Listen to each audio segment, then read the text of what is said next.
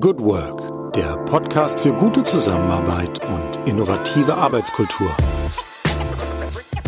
Ja, dann sage ich Hallo und herzlich willkommen. Äh, mein Name ist Ingo Stoll und ich freue mich, dass ich heute hier einen Gastauftritt in dieser kollaborativen Podcast-Reihe über sehr außergewöhnliche Zeiten der Corona-Krise machen darf. Und noch mehr freue ich mich, dass mein heutiger Gast tatsächlich das irgendwo auch noch in den virtuellen Kalender gequetscht hat. Nämlich ich darf reden heute mit Harald Schirmer, seines Zeichens Manager Digital Transformation und Change bei der Continental AG, seines Zeichens aber auch VUCA Rocker, also Gründer dieser kleinen Initiative, die vielleicht manche von euch unter diesem Hashtag schon kennen, aber auch engagierter Vater an vielen Themen und jemand, der unter anderem in diesen Zeiten auch gerade beim Hackathon der Bundesregierung äh, mitgemacht hat. Und der Kosmos, über den wir heute reden könnten, ist natürlich unglaublich breit. Äh, wir haben uns im kleinen Vorgespräch darauf konzentriert, wirklich die Frage Work oder Good Work in dem Fall halt in den Fokus zu nehmen. Und äh, erstmal vielen Dank, Harald, dass du dir die Zeit genommen hast heute. Herzlichen Dank, Ingo. Ich bin natürlich sehr, sehr gerne bei dir. Ja, wir dürfen vorwegschicken. Wir kennen uns schon ein bisschen länger und das kollaborative Arbeiten verbindet uns auch schon auf vielen Ebenen. Also äh, ist das ein, ein, ein Heimspiel, ja, äh, sozusagen hier. Absolut. Und äh, kurz zur Einordnung. Wir haben heute Tag 11 der Corona-Chronik. Tag 11 heißt, am ersten Tag sind wir gestartet mit dem Schließen aller Schulen, Kitas und so weiter. Heute sind wir an Tag 11, ist der 26. März. Und kurz zur Einordnung. Was ist passiert? Wo stehen wir gerade? Die Bundesregierung hat gestern das Hilfspaket in Rekordzeit und Rekordhöhe mit 156 Milliarden Euro verabschiedet. Ähm, wir haben eine Verbraucherstimmung, die derzeit einbricht. Also das Thema Konsum ist äh, in nicht bekanntem Maße vom Shutdown betroffen. Wir haben 2,1 Millionen Kurzarbeiter äh, aktuell. Das sind so die Zahlen, die kursieren. Wir haben eine Mittelstandsvereinigung, die davon spricht, dass uns ein Massensterben an Firmen bevorstehen könnte. Wir sehen aber auch ganz viel Solidaritätsaktionen und ein Abflachen hoffentlich der Kurve. Zumindest steigen die Infektionszahlen im Moment nicht so stark wie in den vergangenen Tagen. So, äh, wenn man ein bisschen in den sogenannten Corona-Ticker guckt, den die Tagesschau-App anbietet, dann finden wir dort heute quasi ein Beitrag, der für uns Aufhänger zum Gespräch ist, nämlich wie Corona die Arbeitswelt verändern könnte. Und darüber wollen wir heute sprechen. Und äh, zum Einstieg, ja, es ist Tag 11, zumindest in unserer Chronik. Hast du schon so ein bisschen was wie Alltag im, im Nicht-Alltäglichen gefunden? Wie ist es bei dir? Ja, Ingo, das hat ja viele Perspektiven, auf die man schauen kann, äh, wenn wir von Alltag reden. Nachdem ich seit mehr als zehn Jahren im Homeoffice bin, hat Homeoffice für mich jetzt äh, keine große Veränderung mehr. Im Gegenteil, ich bin seit drei Jahren komplett im Homeoffice oder im Mobile Work, wie es bei uns heißt. Das heißt, ich bin sehr, sehr gewohnt, äh, den ganzen Tag in Videokonferenzen zu verbringen. Spannend finde ich natürlich durch die jetzt extreme Nutzung von anderen Leuten von Videokonferenzen, deren Feedback zu erleben, die dann sagen, es ist ganz anstrengend, das ist etwas, was sehr aufwendig ist für viele, sich da rein zu versetzen oder eben diese, diese Nicht-Persönlichkeit, die man, äh, die, also die fehlenden Ebenen, die einfach durch die physische Nichtanwesenheit äh, äh einfach wegfällt, ähm, äh, wie die das beschreiben. Äh, und das habe ich, muss ich ganz ehrlich sagen, an vielen Stellen vielleicht schon wieder fast vergessen. Also ich bin natürlich schon jemand, der sehr gerne physisch äh, mich, sich mit Leuten trifft. Äh, das genieße ich auch unglaublich. Ähm, ich habe mich nur abgefunden mit der, ich sitze in meinem Homeoffice und, und arbeite quasi virtuell, was bei mir auch natürlich viel Sinn macht, weil ich äh, auch in der Zeit vor und nach Corona sehr international unterwegs bin und da gar nicht überall sein kann mit den Leuten, mit denen ich in Netzwerken arbeite. Also für mich ist es, äh, was die Arbeit angeht, eine gewohnte Umgebung, könnte man sagen. Gleichzeitig ist es, und ich habe mich ganz ehrlich noch nicht entschieden, ist es für mich erschreckend zu sehen, wie wenig Wirkung ich als Person vielleicht in den letzten zehn Jahren hatte, äh, Menschen in die Digitalisierung zu bringen und wie so ein kleiner Virus, der natürlich auch ganz schlimme Auswirkungen hat, aber wie so ein, eine Krise, ein, ein Virus, im Change Management nennt man das dann Need of Urgency, der jetzt hier maximal da ist, wie schnell plötzlich äh, Leute, die bisher teilweise nicht mal einen Router zu Hause hatten, äh, sich plötzlich Technik besorgen äh, und ins Netz gehen. Das sind Klavierlehrer, die plötzlich dann äh, meiner Tochter per Skype und ähm, äh, Handy dann Klavierunterricht geben.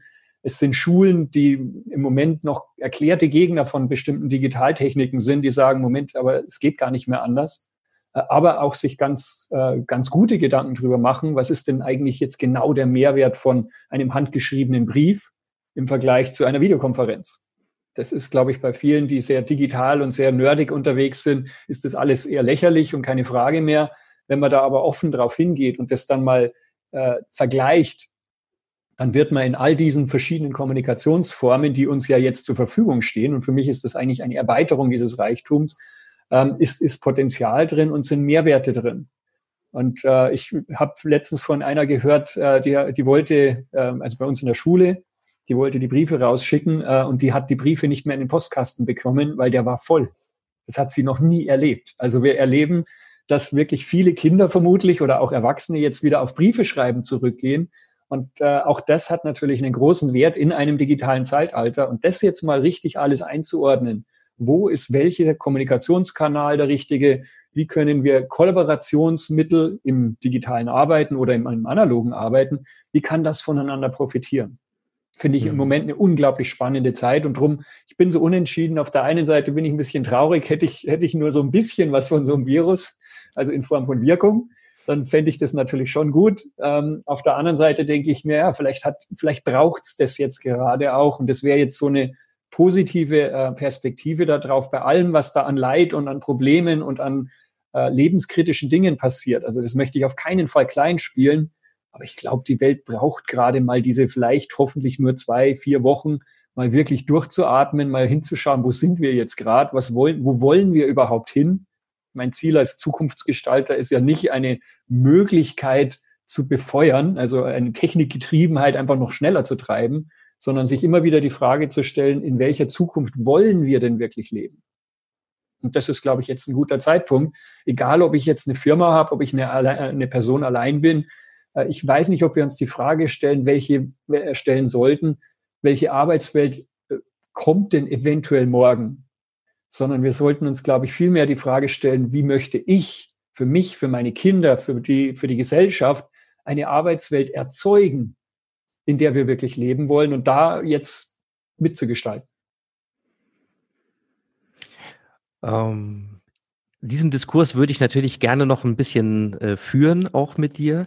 Vielleicht noch ein bisschen zur Verortung aktuell. Also du hast schon vor Jahren begonnen. Insofern war dein, dein Arbeiten keinesfalls wirkungslos, ja, innerhalb der Continental äh, Projekte zu treiben, äh, Entwicklungen zu treiben, bei denen ihr schon äh, als Vorreiter eurer Zeit eben nicht eine Technologie, wie zum Beispiel die Einführung von Office 365 im kompletten White-Collar-Bereich. Also wir reden da über äh, gut 140.000 Mitarbeiter auf allen Kontinenten dieser Welt, ja, ähm, nicht als Technikprojekt zu treiben, sondern ihr habt das als New Work Style bezeichnet.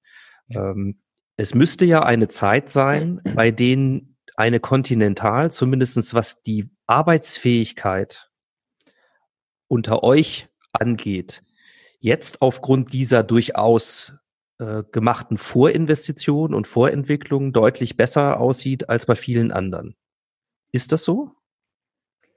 Also was ich bis jetzt überblicken kann, ich versuche mich ja immer auch außen sehr stark zu orientieren und ähm, dass wir äh, Februar 2019 quasi technisch fertig waren mit der Migration äh, eben nicht nur in neue Office-Tools, sondern eben auch in eine andere Art der Zusammenarbeit, das Thema Sharing auf verschiedenen Ebenen äh, versucht haben, anders zu etablieren. Wir merken jetzt, dass es auch sehr gut läuft. Also Sharing in geschlossenen äh, Teams, Community, also Teams, äh, wer das nicht kennt, also als, als äh, Programm, in der Kleingruppen sehr gut zusammenarbeiten können, aber eben auch im Enterprise Social Network, also im globalen äh, Teilen von Informationen, von Wissen, ähm, äh, erleben wir jetzt, dass das eine unglaublich gute Grundlage war. Und äh, ich finde das, also ich bin da auch relativ stolz drauf, immer auch Teil ein bisschen dabei sein zu können. Wir haben damals, wie wir ESN 2011 eingeführt haben, Enterprise Social Networking, ähm, waren wir relativ schnell ähm, äh, ja irgendwo auch führend dabei zu, zu zeigen, was denn passiert, wenn man den Reichtum von Diversität in, in Organisationen greifbar, fassbar, nutzbar macht. Früher haben wir den, den Satz gegeben, wenn Firma X wüsste, was Firma X weiß. Genau das ist das, äh, die Antwort darauf heißt ESN. Also wie kann ich das nutzbar machen? Wie kriege ich Menschen dazu, ihr Wissen zu teilen, ihre Informationen zu teilen, ohne dass Angst entsteht, okay, äh, wenn ich mein Wissen teile, dann braucht mich irgendwann keiner mehr, sondern im Gegenteil, die Reputation steigt bis hin zu Karriere, bis hin zu neuen äh, Betätigungsfeldern, wenn man das möchte. Das kombiniert dann mit den Wirks, Wirkmächten, sage ich jetzt mal, von Digitalisierung, dass ich eben orts- und zeitunabhängig arbeiten kann, dass ich das im digitalen Bereich skalieren kann, was ich mache haben wir sehr früh und schnell erfahren, äh, angefangen mit kleineren Communities, damals ein Change Management Framework aufgesetzt. Da waren relativ schnell zweieinhalbtausend Leute aus der ganzen Conti drin. Äh, das ging weiter über Ambassadorennetzwerke. Äh, dann ging es äh, mal äh, um das Thema Mobile Work, Sabbatical, äh, Part-Time und so weiter. Haben wir als ein Gesamtprojekt 2016, ähm, wenn ich mich richtig erinnere, eingeführt, auch global mit allen Mitarbeitern weltweit. Äh, mit einer unglaublich tollen Beteiligungskampagne, wo fast 700.000 Zugriffe entstanden sind innerhalb der Organisation. Also wo sich Menschen wirklich aus allen Herrenländern eingebracht haben in diese Diskussion. Was brauchen wir? Wie sieht denn das am besten aus? Und das eben nicht nur in Deutschland, sondern in über 60 Ländern. Bis hin zu heute, wenn wir es anschauen, wir haben äh, Communities heute mit äh, die, die von dir angesprochene Integration von oder Migration äh, in, in die neue Softwarewelt mit New Work Style verbunden in der Community waren über 30.000 einzelne Leute drin, die das mit uns gestaltet haben. Ähm, die, die Migration selber haben wir mit über 4.000 Menschen äh, begleitet, mit Guides, mit neuen Rollen wie Knowledge Brokern, also Wissenshändlern, ähm, die auch nach draußen sich orientieren, um die Dynamik von Software as a Service, also diesen Cloud-Angeboten besser darstellen zu können. Und eben aber auch ähm, sogenannte Local Evergreen Teams, also der Ansatz von lokalen, cross-funktionalen Gruppen aus HR, also Personalabteilung, Kommunikation, IT, den Guides auch, CWS ist bei uns so ein Bereich, die Arbeitseffizienz erhöhen. Und die haben dann plötzlich lokal zusammengearbeitet, die kannten die Kultur und haben also einerseits lokal die Sachen umgesetzt, aber auch wieder sich vernetzt und geteilt, standortübergreifend, was man äh, machen kann, äh, Templates geteilt, bis hin zu äh, Material sich dann weitergegeben also das war eine unglaublich tolle Bewegung, die wir da erlebt haben, die eigentlich nicht möglich wäre, wenn wir die einerseits technische Basis nicht gehabt hätten, also sowohl ESN, um die globale Vernetzung, das globale Lernen voneinander zu haben, aber eben auch äh, jetzt dann mit Teams oder es gibt ja auch Slack und andere äh, äh, Tools, äh, in Kleingruppen effizienter zusammenzuarbeiten. Also nicht mehr seriell E-Mail, Ping-Pong zu spielen, sondern wirklich in, in Chat, äh, in Chatprogrammen mit Videokonferenzen sehr schnell und effizient zusammenarbeiten. Also ich würde sagen, für sowas wie Corona war Conti, was die Arbeitsfähigkeit angeht, maximal gut aufgestellt. Mhm.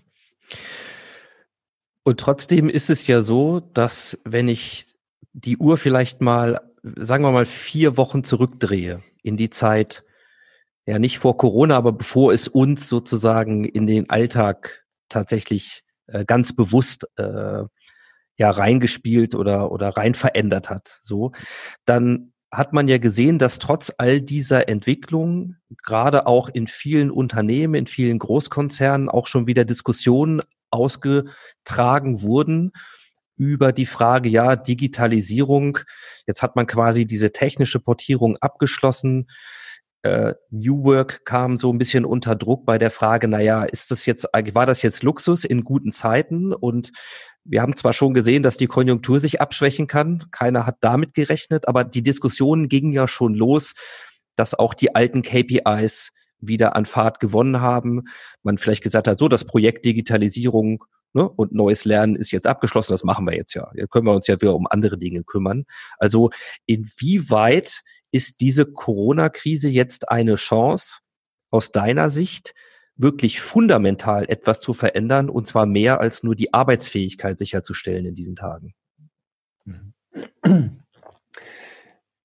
Es gibt ja jetzt in den letzten zehn Jahren eine ganze Menge von Bewegungen, die versucht, das Thema Management Richtung Leadership, das Thema Organisationsentwicklung von Hierarchie Richtung Netzwerkorganisation, die Art der Zusammenarbeit innerhalb der Firma, aber auch über die Grenzen hinaus ähm, äh, zu verändern. Es gibt sehr viele Evangelisten da draußen, die, die sagen, ähm, Hierarchie ist am Ende, Management ist tot und all das.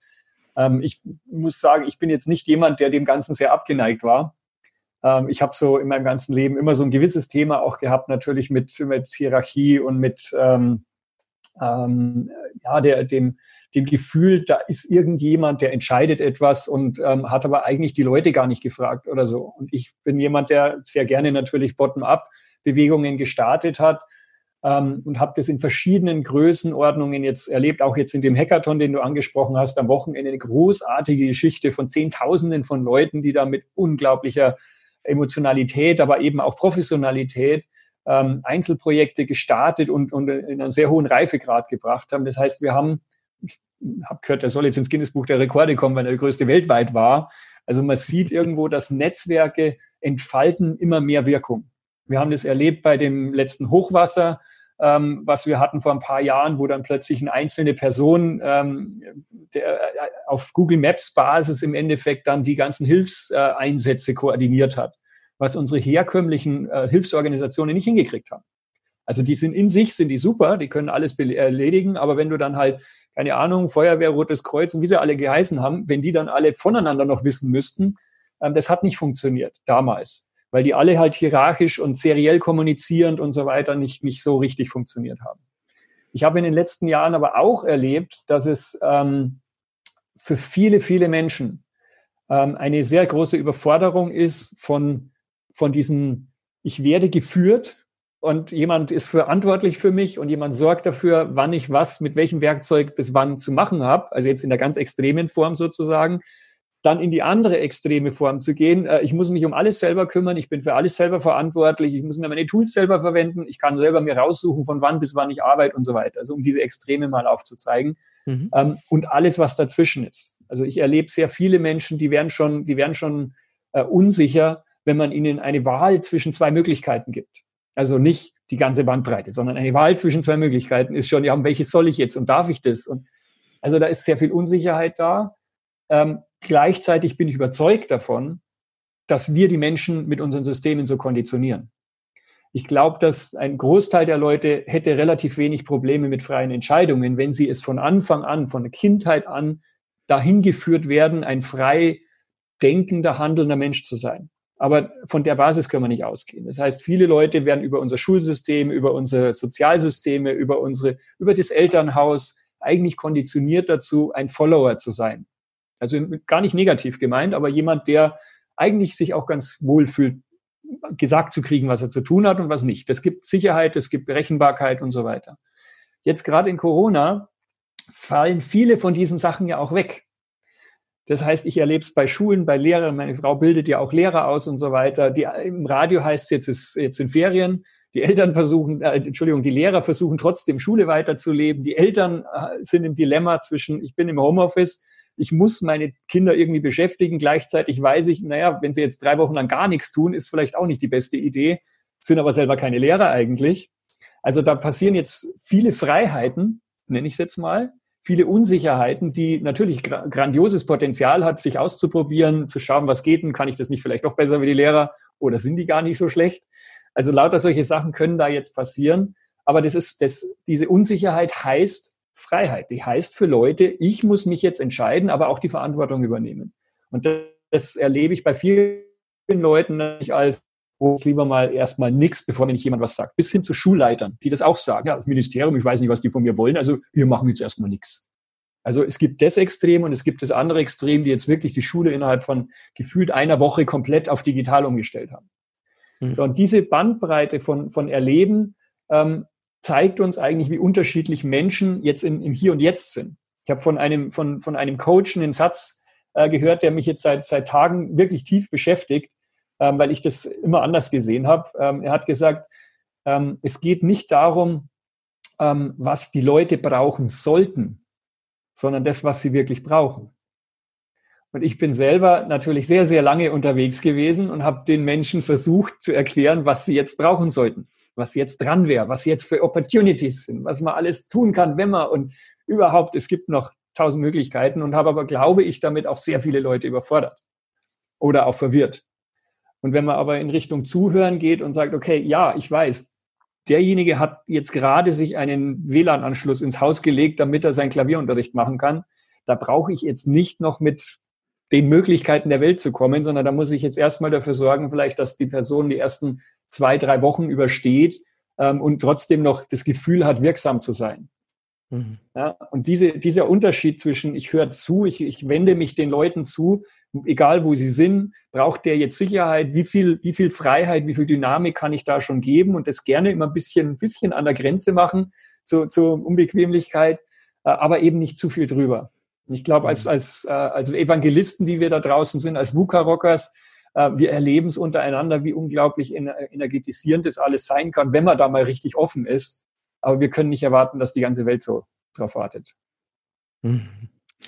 Was mir noch einfällt zu dem, was du gerade erzählst, ist äh, diese Gleichzeitigkeit der Dinge. Ja, also ja. wir haben mehr Freiheit und auch die Notwendigkeit, jetzt das zu organisieren, einen Weg zu finden, damit auch mental klarzukommen, in einer Situation, die gleichzeitig maximale Führung und Verantwortungsübernahme seitens des Staates gebracht hat, nämlich da, und ich glaube, da sind wir an vielen Stellen auch sehr froh, dass das gerade passiert, passiert ja ein ganz klassisches Modell von Führung, ja. nämlich dort wird ganz klar an Regularien vorgegeben, äh, wie das läuft. Und wir erleben, dass diese Dinge nicht entweder oder sind, sondern sich bedingen und parallel da sind. Also ich glaube, für, äh, für für die Frage, wie wir auch zukünftig arbeiten werden, was das auch für eine Gesellschaft sein soll, in der wir leben. Du hast die ganz große Frage äh, am Anfang schon, schon gestellt glaube ich persönlich, wir werden da viel äh, draus